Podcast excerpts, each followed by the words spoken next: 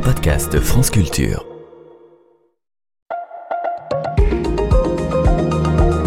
Comment l'Europe tente-t-elle d'amorcer un tournant social? Depuis quelques années, l'Europe semble amorcer un tournant social sous la double influence du commissaire européen à l'emploi et aux droits sociaux, Nicolas Schmitt, et du Parlement européen. Malheureusement, un certain nombre de gouvernements des États membres, dont la France, y font obstacle.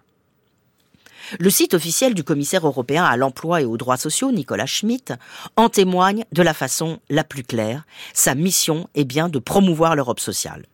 Le premier item de la longue liste de responsabilités qui lui incombe est celui-ci renforcer la dimension sociale de l'Union européenne et assurer un soutien aux travailleurs et aux demandeurs d'emploi. Et le moins que l'on puisse dire est que Nicolas Schmitt n'a pas chômé et a de belles réussites à son actif.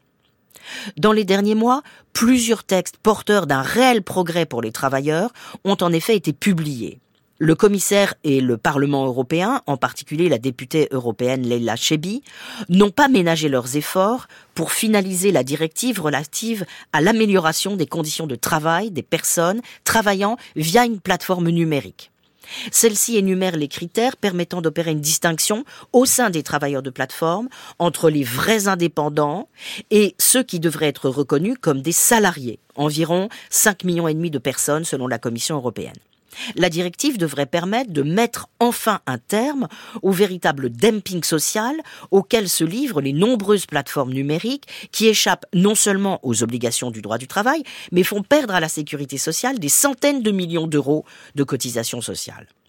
Malheureusement, alors que le 13 décembre, un accord politique avait été conclu entre le Parlement européen et les États membres de l'UE, neuf jours plus tard, plusieurs États, dont la France, qui étaient très opposés, ont voté contre cet accord. Le 14 décembre, c'est la directive sur le devoir de vigilance des entreprises en matière de durabilité qui a fait l'objet d'un accord entre le Parlement européen et le Conseil. Ces nouvelles règles obligent les entreprises à respecter les droits humains et l'impact environnemental sur l'ensemble de leur chaîne d'approvisionnement. Malheureusement, la directive exclut de son champ d'application le secteur financier, là encore avec le soutien de la France.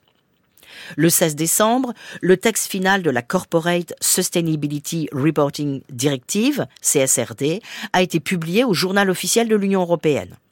À l'instar du règlement sur l'intelligence artificielle adopté par le Parlement et le Conseil le 8 décembre, il ne vise pas directement à améliorer les conditions de travail, mais les deux textes comportent plusieurs dispositions qui y contribuent. Le 23 novembre 2023, le Parlement européen a adopté une résolution sur la création d'emplois, la transition juste et les investissements d'impact. Le texte appelle l'Union européenne à déployer une politique industrielle ambitieuse, à soutenir la réindustrialisation des régions européennes et à investir dans une transition écologique qui sera créatrice d'emplois de qualité.